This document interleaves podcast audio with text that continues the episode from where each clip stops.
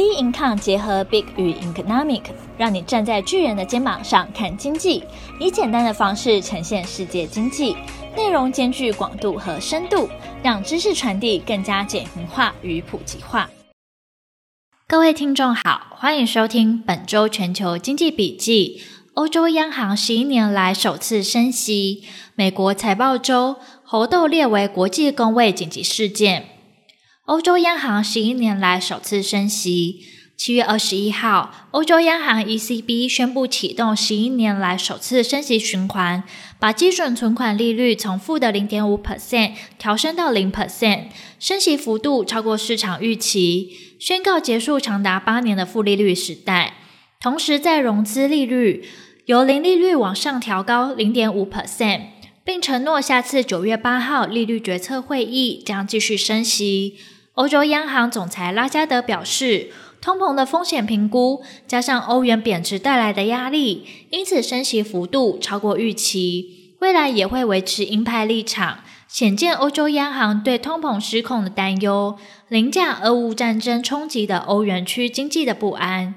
欧元区公布七月综合 PMI 从五十二降到四十九点四，是十七个月来的低点，跌破五十分水岭。本来经济学者预期服务业的观光将支持夏季景气不致萎缩，但仅小幅上升。制造业萎缩程度比预期严重得多，使得 ECB 总裁拉加德在欧央政策会议后的记者会上指出，经济活动正在放缓，俄罗斯侵略乌克兰持续拖累经济成长，高通膨冲击购买力，供应链瓶颈仍在高度不确定性，对经济构成不利影响。纵观这些因素，让今年下半年以及之后的展望乌云密布。ECB 也同意对欧元区高负债成员国提供额外的援助，批准通过新的政策工具 TPI，其目的是保障其货币政策的立场在整个欧元区顺利传输，并让管理委员会更有效稳定物价，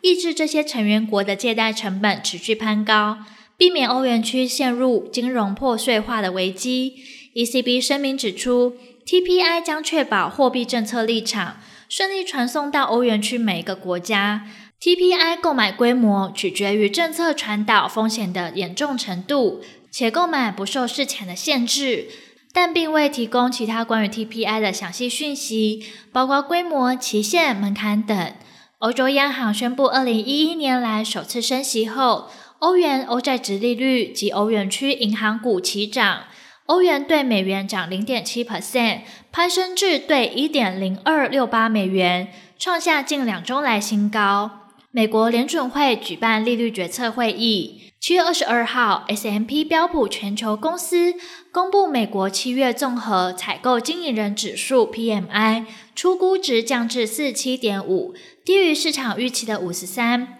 跌破景气荣枯值五十，更是二零二零年五月以来显示经济恶化。制造业 PMI 为五十二点三，虽仍处于正成长，但已是两年来低点。服务业景气下降尤其严重，是二零二零年五月来最大降幅，令人担忧消费支出陷入低迷。最新制造业采购经理人指数 PMI 的数据显示。美国制造业和服务业活动自二零二零年首次陷入萎缩，加深市场对美国经济将陷入衰退的担忧。S&P 标普全球公司首席景气经济学家威廉森指出，疫后服务业景气反弹的势头已经逆转，因为报复性的需求力道已经被生活成本与利率的双升以及经济展望黯淡所压倒。联准会费的正面临重大升息压力。路透调查显示，经济学家认为美国经济明年陷入衰退的几率达四十 percent，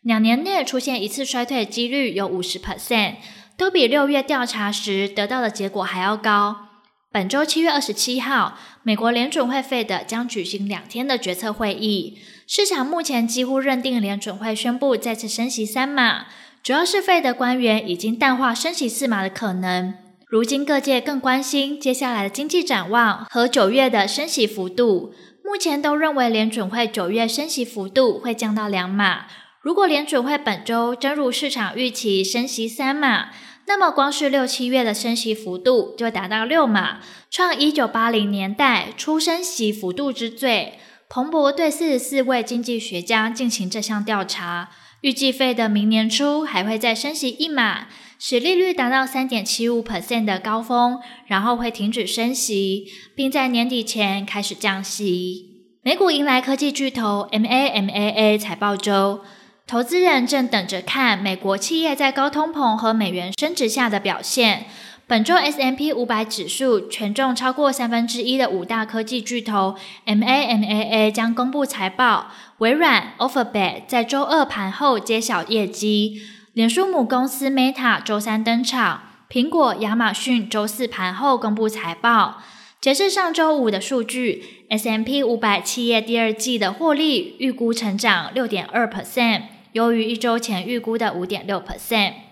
上周，美国社群媒体平台 Snapchat 的母公司 Snap，推特的上季营收不如市场预期，加剧市场对线上广告前景的忧虑。Snap 曾在五月表示，广告主缩减支出的幅度超过预期，主因大环境的经济不确定性。Snap 第二季的营收比去年同期成长十三 percent，至十一点一亿美元。净损年比虽减少一百七十八 percent 至四点二二亿美元，都不如分析师预估，拖累股价七月二十二号早盘崩跌逾三十 percent，引发科技股为主的纳斯达克指数卖压出笼。推特第二季的营收则意外比去年同期略降至十一点八亿美元，低于市场预估。上季净损二点七亿美元，每股亏损三十五美分，远不如去年同期的净利六千六百万美元，每股盈余八美分。原因除了总经环境造成的广告产业逆风，还有亿万富翁马斯克收购推特交易的不确定性。大企业对前景的看法比财报本身更重要。把企业说法和会诊已发生的事件统计数据互相参照，相信这会是剧烈震荡的一周。猴痘列为国际公卫紧急事件。七月二十三号，世界卫生组织 （WHO） 秘书长唐德赛宣布，将猴痘列为国际关注公共卫生紧急事件 （PHEIC）。这是世卫最高等级的公卫警报，也是有史以来第七度作此宣布。国际关注公共卫生紧急事件，代表公共卫生发生严重、突然、不寻常、意外等事件，且很有可能超出受影响国国界，需要立即采取国际行动的事件。过去宣布国际关注公共卫生紧急事件的六次，分别为二零零九年的 H1N1 新型流感、二零一四年西非伊波拉病毒、二零一四年的小儿麻痹症、二零一五年到二零一六年的兹卡病毒、二零一九年刚果民主共和国的伊波拉病毒，以及二零二零年的 COVID-19。根据美国疾病防治中心 CDC 统计，